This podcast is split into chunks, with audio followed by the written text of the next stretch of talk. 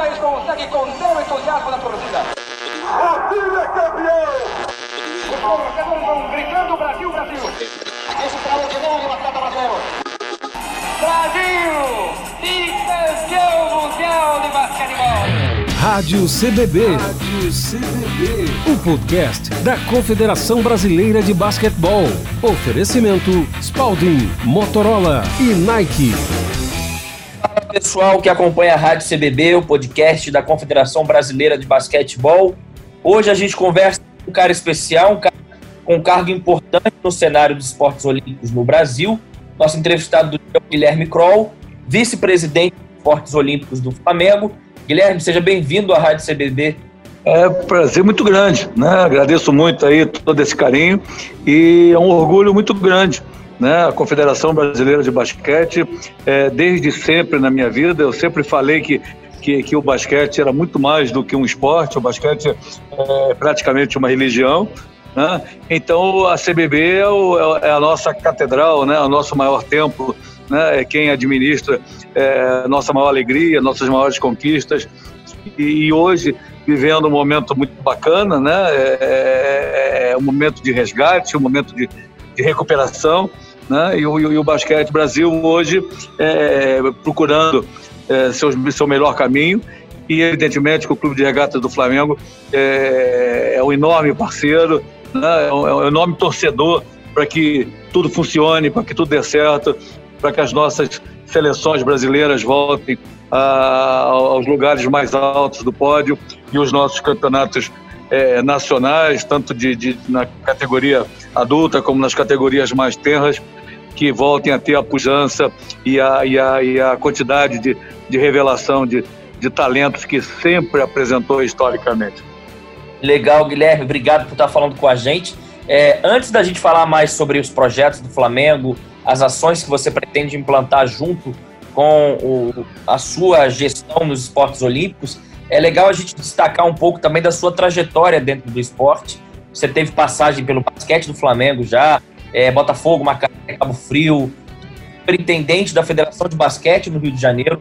Conta um pouquinho mais para a gente dessa sua trajetória é, do Guilherme do começo do esporte a, até agora. É claro que se a gente deixar é, é tanta coisa que você bobear gasta uma hora falando de tudo que você fez. Mas se você puder explicar um pouco para quem acompanha o podcast, sua trajetória no esporte. Então, eu acho que, que a minha vida esportiva começou no interbersário, né? Eu não é. lembro muito bem, que eu era muito pequenininho, mas eu tenho certeza que alguma competição rolou ali com o bebê do, com o bebê do Bento lá. Mas a, a vida inteira, meu pai foi, foi dirigente de basquete, foi técnico de basquete, laureado em Piracicaba, no 15 de Piracicaba. Né? Eu fui criado é, em quadras de basquete. Então, e na época que o basquete tinha um, um glamour, uma, uma, uma, uma magia, né, que era absolutamente contagiante. Então, eu segui né, o, o caminho do meu pai e comecei a primeira faculdade que fiz foi de educação física né? já era técnico do Flamengo, eu, com 16 anos eu, eu assumi o Botafogo, eu, era, eu era atleta, mas eu já tinha muita, muita liderança, eu já era assim, com 16 anos eu comandava o time de 18, assim, eu tinha muita personalidade, né? E aí, o, na época, o Canela, vice-presidente de esporte olímpico do Flamengo na época, Canela, bicampeão mundial, maior técnico brasileiro de todos os tempos, ele, ele, ele foi lá me buscar né, e falou, não, teu lugar é no Flamengo. E como eu sempre tive o, o sangue rubro-negro, né? até porque morava aqui do lado do clube, a minha paixão era o Flamengo, eu fui jogar no Botafogo por questão que o meu professor no colégio Santo Agostinho era dirigente do Botafogo e ele me levou para lá, mas o meu relacionamento sempre foi dentro do Flamengo, então eu sempre tive uma história muito ligada dentro desse clube. Né? Hoje faço parte da Calçada da Fama, sou um dos técnicos com maior quantidade de títulos aqui no clube, inclusive os primeiros títulos nacionais foram conquistados em cima do nosso trabalho, né? E depois fui para a estrada, dirigi a seleção brasileira há quatro anos, dirigi os principais clubes de São Paulo durante dez anos, fui para Minas, Uberlândia, Uberaba cinco anos, vim, vou retornei ao Rio para comandar a Federação de Basquete na época dos anos dourados, né, na época 2000 a 2007, na época que todos os craques do Brasil estavam atuando no Rio, Flamengo, Vasco, Fluminense, Botafogo, Mangueira, Campos, Macaé. Né? O basquete era muito forte aqui no Rio de Janeiro. Todos os jogos com transmissão ao vivo pela, pela ESPN. Né? Então, é, a minha trilha, a minha trajetória no basquete sempre foi uma trajetória de muito sucesso.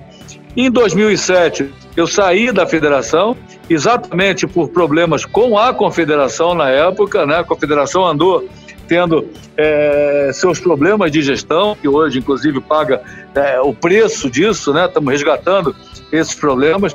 Então, eu migrei para o futebol. De 2007 até o ano passado, eu praticamente vivi o meio do futebol profissional. Eu vivi o Macaé Esporte, o Volta Redonda. O Macaé foi um projeto que foi batizado de Macaé Meteoro, que a gente pegou o Macaé na Série B do Carioca, que é um, um, um amador piorado, né?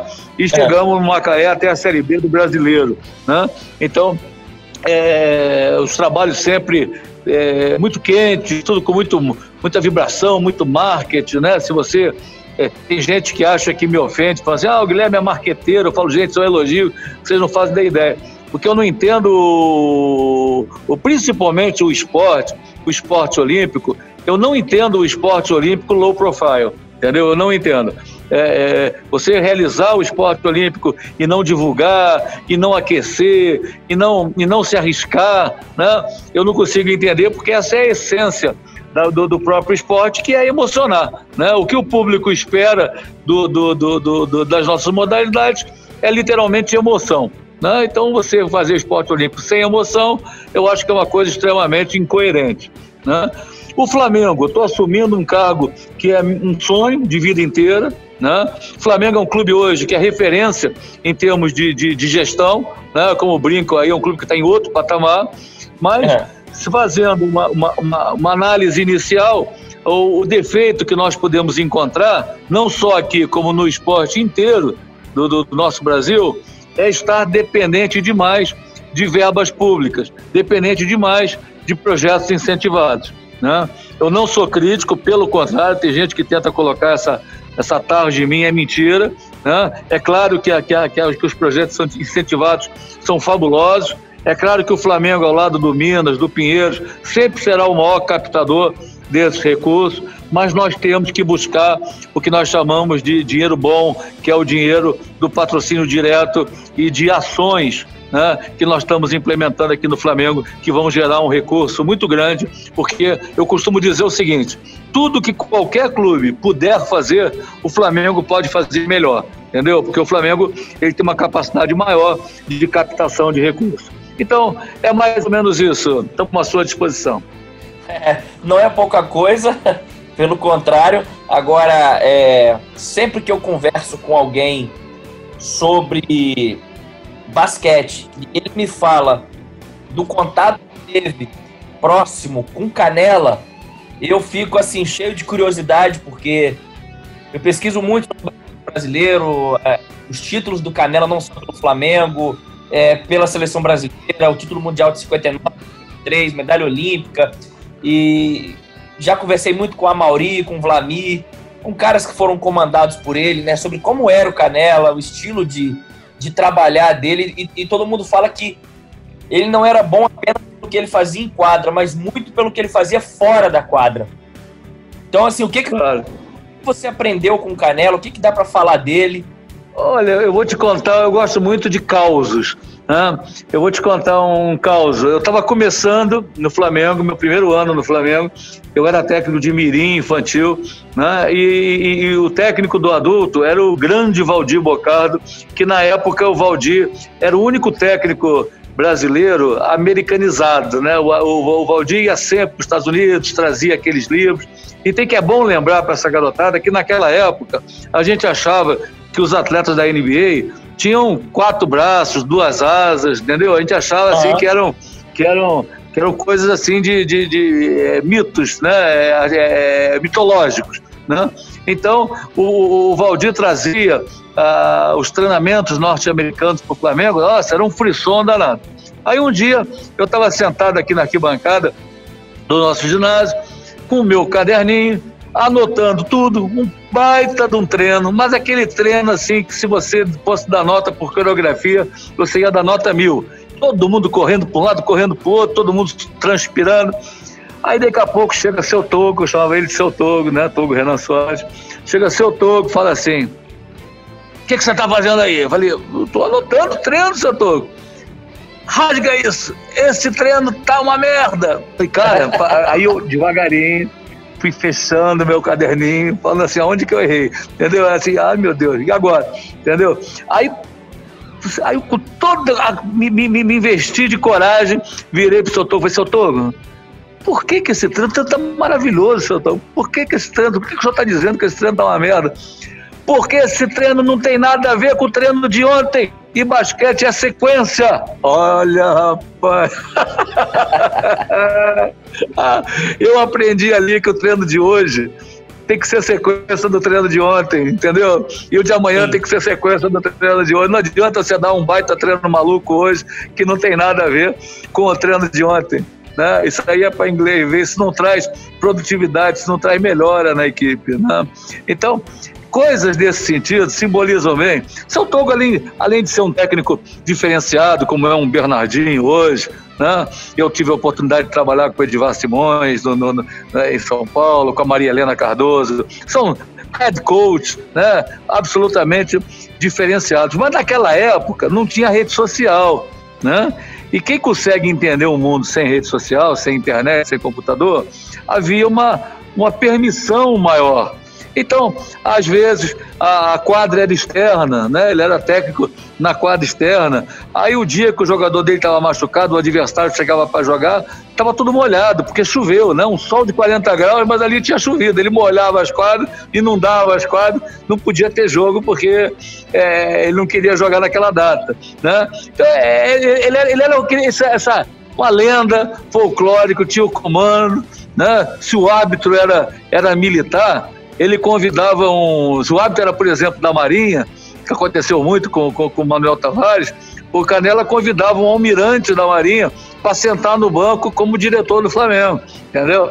Para botar aquela pressão normal no hábito. Então, isso é Canela. Assim, além de um grande, de um super técnico na relação com os jogadores, como um técnico tem que ser, né? ganhar o respeito, como Jorge Jesus, ganhar o respeito dos atletas pela qualidade da informação que você está passando, não é nem pelo grito e nem pelo churrasco com cerveja. Você ganha o respeito dos atletas pela qualidade das informações que você está passando.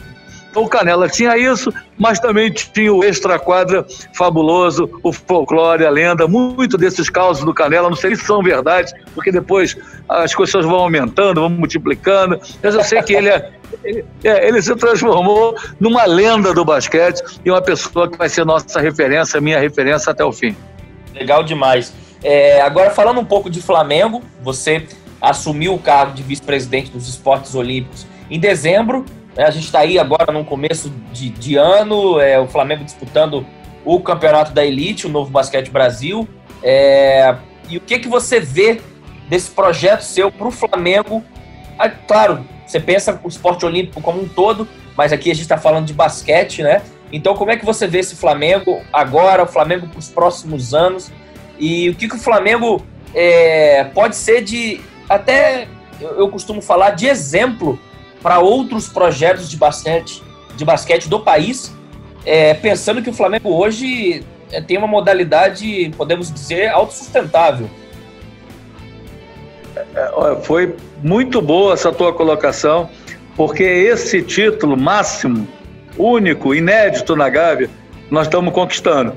Pela primeira vez, pela primeira vez na história do esporte olímpico do Flamengo, nós vamos ter uma temporada de 2021 projetada sem déficit orçamentário. Então, se o Flamengo arrecadar 30 milhões de reais, vai gastar 30 milhões de reais. É a primeira vez que o esporte olímpico não irá sangrar o futebol, ou sangrar o, o Flagávia, ou sangrar quem quer que seja. Né? Agora estamos trabalhando muito para transformar em superavitário, exatamente através de parcerias magníficas que estão sendo projetadas, através da captação de recursos, do, do patrocínio direto e de uma série de outras iniciativas da nossa escola, das nossas escolas, do Fla Academy, que é uma coisa que vai vir aí para bombar, né? porque o Flamengo é servindo de, de especialização, de pós-graduação para todos né, dentro do esporte. O Flamengo tem que, tem que é, rentabilizar isso. Né? Então, tem uma série de coisas sendo projetadas. E o Flamengo hoje tem um Marcelo Vido como CEO de esporte, que é uma pessoa, profissional diferenciado. E tem o Diego Gelelite, que entre os coordenadores aqui do clube, ele é um ponto acima da curva. Né? Então, o, o negócio basquete, o negócio basquete, independente do Flamengo querer ser campeão da, da, da, da, da Champions, né? o negócio basquete vai estar cada vez mais em alta. Nós estamos fechando uma parceria rentável para os cofres do clube para nós disputarmos o Campeonato Brasileiro da CBB por Blumenau. Né? Nós estamos é, fechando uma série de outras parcerias, nós estamos trazendo mais jogadores estrangeiros, nós estamos emprestando jogadores, nós estamos projetando jovens para os drafts da NBA. Nós estamos considerando o basquete superavitário. Nós queremos o basquete no fim da temporada superavitário, não só de títulos e medalhas, mas como também financeiramente, entendeu? Transformando o conceito do esporte até então amador, que hoje já não é mais amador, hoje é um esporte profissional, mas que ainda é um esporte custoso, né? Se nós pegarmos nossos parceiros, é, o, os cofres dos clubes sociais estão tendo que que, que serem abertos para esses clubes completarem suas temporadas. Então nós queremos que o Flamengo se transforme num, num, num, num, num modelo não só de resultado esportivo, mas também de gestão na parte administrativa financeira. Ó, você já trouxe uma informação aí, a gente começa a já começa a surgir. É, brasileiro da CBB começa 7, 7 de fevereiro, a gente vai ter o um campeonato em formato de sedes fixas, até por conta da pandemia. É, Blumenau é um dos times que disputa o campeonato. Chegou a se falar do Flamengo, todo mundo sabe que o Flamengo quase disputou o Campeonato Brasileiro como equipe sub-23, é, sub se eu não me engano, mas acabou nesse primeiro momento não indo. Mas então pode pintar uma parceria com o Blumenau para sessão de jogadores ou é para dividir o nome com eles da equipe? Como é que funcionaria isso? É, é uma divisão de, de, de, de, de responsabilidades. Né? O Flamengo participando de tudo então tem atletas nossos que estão sendo que estão viajando para lá, tem atletas deles, né? Tem atletas contratados, né? Se participou da escolha do treinador, né? Então é, e está se captando é, verba em conjunto. Então tem a, a qualquer verba publicitária, tem patrocínio master, tem outros patrocínios que o dinheiro vai um percentual para Blumenau e um percentual para o Flamengo. Então, esse é um projeto que, no final das contas, é, vai trazer lucratividade para o clube. Lucratividade não só esportiva, que é a capacitação dos nossos jovens, né, para eles, eles estarem mais prontos para jogarem o, o próximo NBB com a camisa do Flamengo, mas também lucratividade em termos de negócio para o clube. Legal demais. Ó, a novidade aí para o torcedor que está acompanhando então o podcast. Aí agora, então, já que você começou a falar, a gente vem com mais pergunta. É, ultimamente tem se falado bastante da possibilidade do Flamengo criar um time de basquete feminino. A gente sabe que no passado, quem não acompanha basquete há muito tempo, talvez nem saiba, o Flamengo já teve um grande time de basquete. Nomes como Norminha já jogaram no Flamengo. Então, assim, existe a possibilidade do Flamengo voltar a ter um time feminino de basquete, talvez no F. Como é que seria isso? Como é que você enxerga essa chance? Quem me conhece sabe que eu sou apaixonado por basquete feminino. Eu já fui técnico de basquete feminino. Na verdade, ganhei tudo que disputei. Eu fiz um polo em Uberaba e nós conquistamos tudo, dois, três anos lá de, de, de, de, inúmeras conquistas.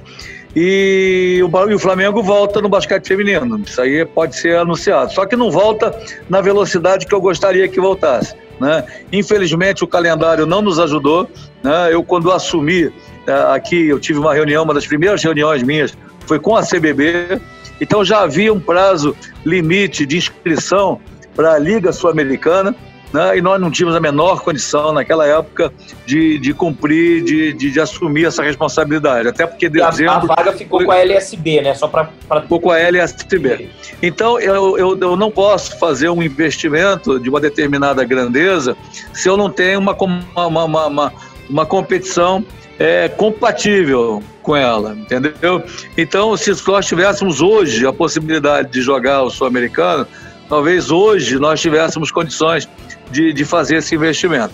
Mas, sem problema nenhum, né, nós vamos começar com a base, né? nós estamos aqui é, escolhendo o, o, Paulo Chupeta, que é um treinador é, renomado, um treinador que está na calçada da fama aqui do clube como, como grande mestre, né, que já campeão levou o masculino do Flamengo. Flamengo. Campeão nacional, campeão sul-americano, se eu não me engano, também. Sim. Não, eu, é, e ele já está ciente que ele vai ser o cabeça desse projeto, que é evidentemente coordenado pelo Diego Gerelite. Né? Então nós vamos começar com as categorias mais tenras, né? vamos começar com a meninada, né? não expondo o Flamengo a, a adversários já estruturados. Esse ano, nós vamos, nós, nós vamos, nós vamos, o Flamengo, o Flamengo não vai participar. O Flamengo vai ser é, promoter de festivais de basquete, de festivais de mini basquete, de festivais de, de, de, de, de mini esporte itinerante fora dos muros da Gávea, entendeu? E de campos de 3x3. O Flamengo tem uma responsabilidade, o Flamengo pelo investimento que faz no basquete, Flamengo não pode ficar limitado aos times dentro de quadro. O Flamengo tem uma responsabilidade com o desenvolvimento da modalidade no Brasil inteiro, entendeu? Então nós já tivemos um primeiro encontro aqui com o grande Chico Chagas, né? O Flamengo hoje é parceiro, o que a CBB fizer a nível de Brasil, o Flamengo vai estar do lado, CBB barra Flamengo, entendeu? Pra gente tá, tá, tá levando o 3x3, tá levando o mini basquete para todos os rincões do Brasil. E quando eu falo levando, eu estou falando em masculino e feminino. Tudo que se fizer para o masculino também será feito para o feminino. Muito legal. A gente vai chegar no assunto 3x3, mas se eu não faço essa pergunta, quem está acompanhando o podcast aqui me mata, lá da casa dele, apertando meu pescoço. É pelo. é, você falou que o Flamengo não tem pressa, que é um projeto a médio e longo prazo, mas se você pudesse, na sua cabeça, pensando é, em uma boa, uma boa retrospectiva de tempo, né? Você acha que o Flamengo poderia estar numa LBF em, em o quê? Dois anos, três anos? Como é que é isso do Flamengo hoje? O, com toda honestidade, sem soberba, porque às vezes nós aqui do Flamengo somos, somos, falamos a verdade e a verdade parece soberba. Mas no Flamengo não tem negócio de dois, três anos, não, entendeu? Até porque a capacidade de captação aqui é muito grande. Muito grande. Entendeu? Eu hoje almocei aqui com uma pessoa extremamente é, influente na captação de recursos entendeu? Então a possibilidade, o que depende são bons projetos, né?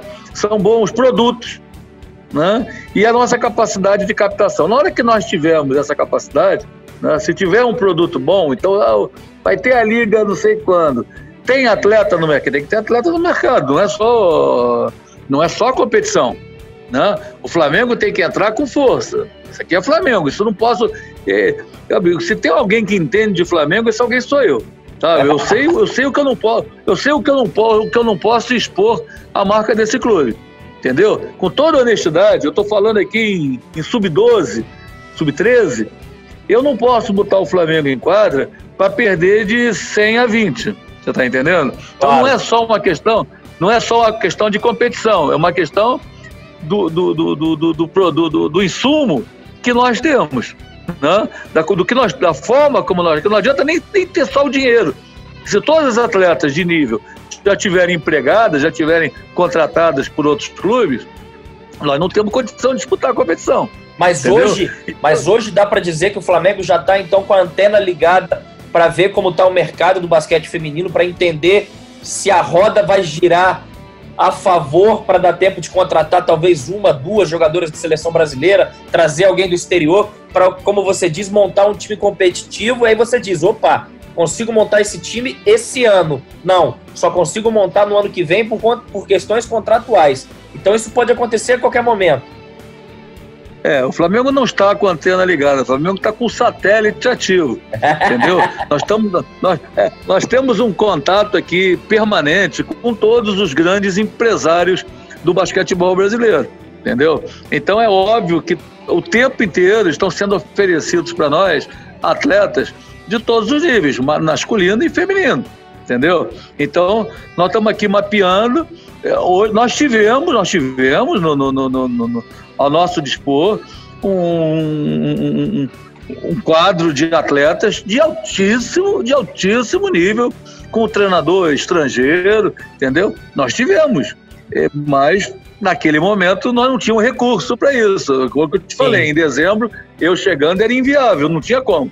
Nós não entramos em aventura, a responsabilidade é muito grande. O Flamengo, se você fizer, quiser um ofício para adiar o jogo de terça-feira que vem para quarta, quem faz esse ofício é o jurídico, entendeu? Tudo aqui no clube é o jurídico. Aqui não tem negócio do diretor mandar uma cartinha para quem, quem quer que seja. Aqui é tudo que o Flamengo tem que tomar um cuidado, que tudo aqui vira escândalo, tudo aqui vira a, a, a oposição política faz um faz um, um estrago com qualquer coisa que seja feita mais ou menos, entendeu? Então, é nós vamos entrar a partir do momento em que aparecer a competição, que aparecer o produto, que tiver jogadores no mercado e que nós tivermos receita para isso. Né? Tá então, na hora que casar, na hora que houver essa química, nós vamos estar dentro, pode ter certeza. Enquanto isso, nós vamos estar nos estruturando em termos de base, entendeu? Disputando a, as competições que o nosso, que o nosso departamento aqui de, de, de inteligência disser que nós temos que disputar. Legal. Vou agora partir para o basquete 3x3. Você até comentou da reunião que vocês tiveram Flamengo com a CBB através do nosso departamento, né, o gerente do departamento, que é o Francisco Chagas, o Chico. Como é que foi essa reunião? Qual é o, o andamento desse entendimento Flamengo-CBB? O que você pode adiantar para toda essa comunidade do 3x3, né? O, o famoso basquete de rua, que hoje é, é, ainda é um adolescente, mas já é esporte olímpico. É, com todo respeito ao, ao, ao, voleibol, que também é um filho nosso aqui, né? mas o voleibol ele meio que se reinventou através do vôlei de praia. Né? O vôlei de praia, na verdade, eu joguei muito vôlei de praia, né? A gente ia para lá e brincava, a gente nunca imaginou que um dia seria uma modalidade olímpica. Né? O, vôlei, o, vôlei deu uma, um show de competência, de capacidade, de business, de, de tudo de bom que tem no mundo e transformou o vôlei de praia numa modalidade não só extremamente rentável, como uma modalidade onde o Brasil captou medalhas e mais medalhas, né? fabricou heróis nacionais. Então, esse é o caminho do basquete. Né? Esse é o caminho do basquete. Então, o 3x3 tem que se transformar numa modalidade é, conceitual. Né? Não é assim a, a reba, não é quem não conseguiu jogar basquete vai jogar 3x3. Não é isso. Não é isso. Não vai jogar vôlei de praia quem não conseguiu jogar vôlei de quadra. Não é isso. Entendeu? 3x3 são atletas de 3x3. São craques de 3x3. Pessoas com, com habilidade, com dom, com, com, com talento para jogar 3x3. Com, é, é personalidade única a modalidade, entendeu? Então nós temos que, que desenvolver isso na base, no feminino, para todo mundo, né? E precisamos levar esses acampamentos para todo o Brasil, precisamos massificar.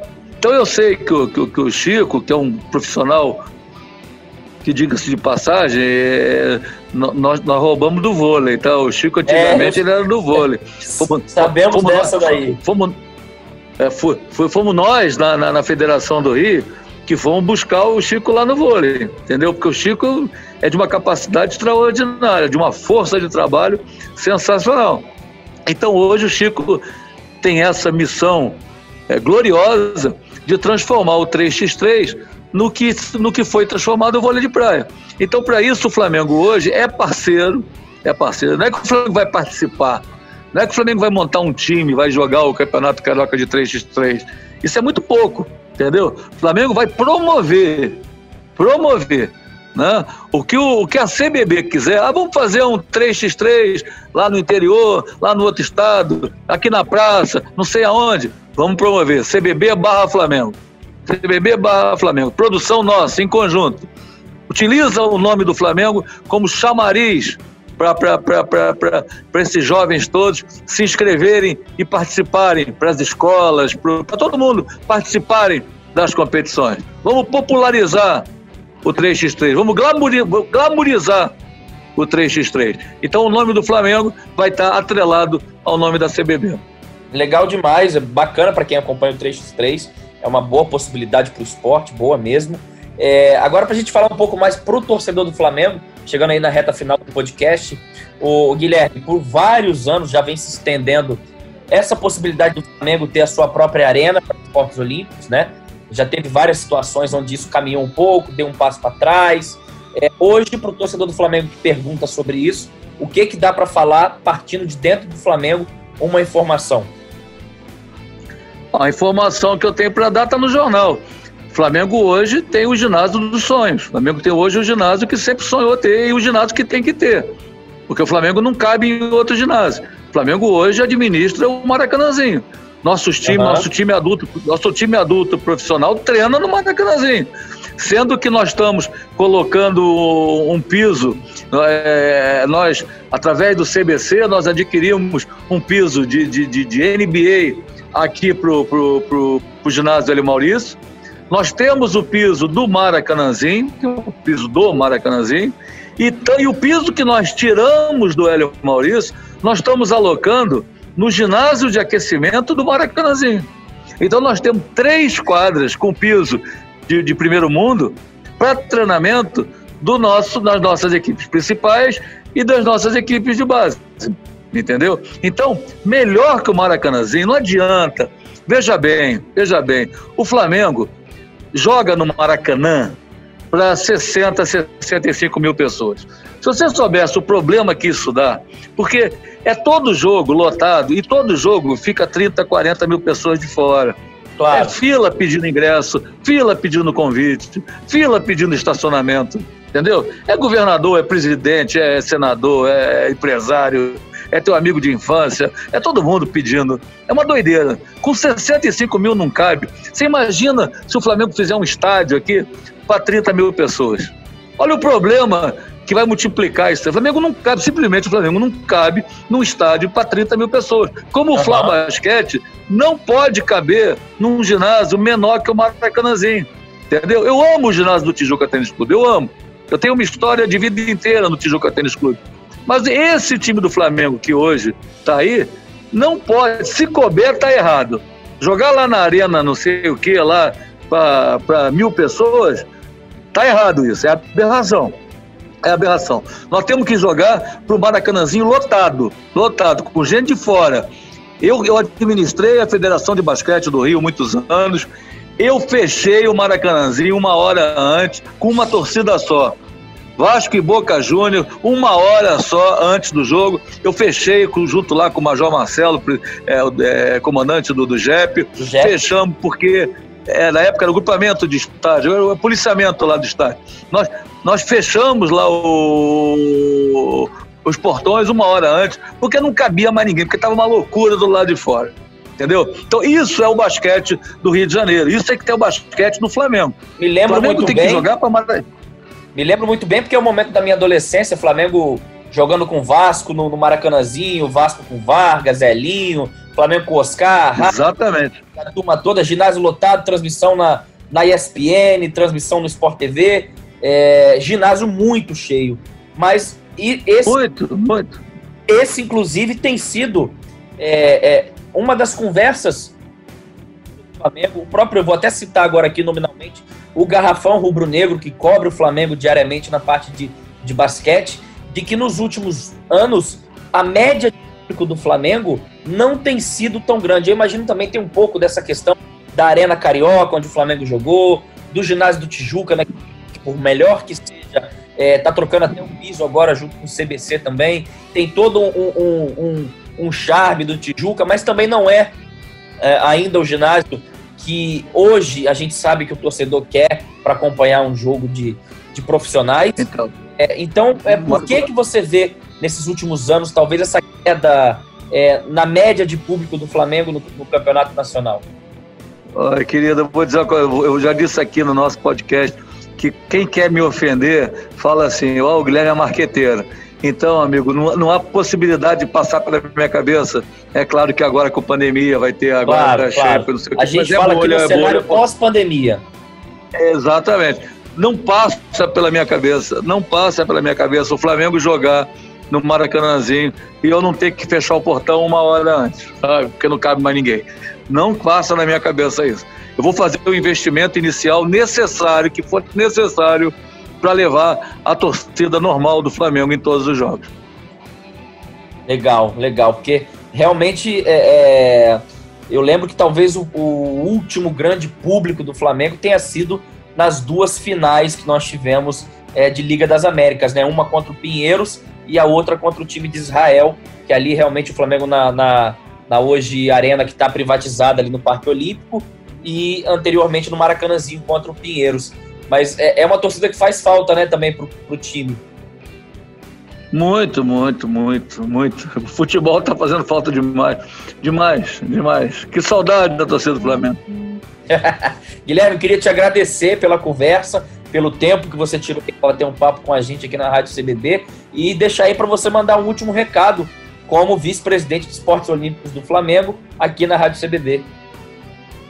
Eu, escolhendo aqui algo que realmente eu sinto necessidade de falar, é deixar aí uma mensagem a mais carinhosa possível aí para o Gui, para o Marcelo, para o Fonte, né? que são pessoas que eu não conheci ontem, são pessoas que eu conheci desde sempre dentro do basquete, apaixonados, abnegados, que já mudaram o perfil, já mudaram o perfil do basquete brasileiro, com toda a dificuldade de captação, com toda a dificuldade de pandemia, com toda a dificuldade de, de tudo, né, que nós sabemos, não precisamos elencar aqui quais são, né, e que eu tenho certeza absoluta, convicção, de que nós só vamos crescer, que o foguete agora vai subir, né, e que o Flamengo sempre estará ao lado da CBB.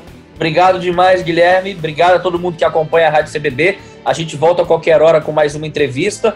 Até a próxima. Valeu, forte abraço. Saudações, Rubro Negro. Valeu, um abraço, galera. Rádio CBB. Rádio CBB. O podcast da Confederação Brasileira de Basquetebol. Oferecimento Spalding, Motorola e Nike.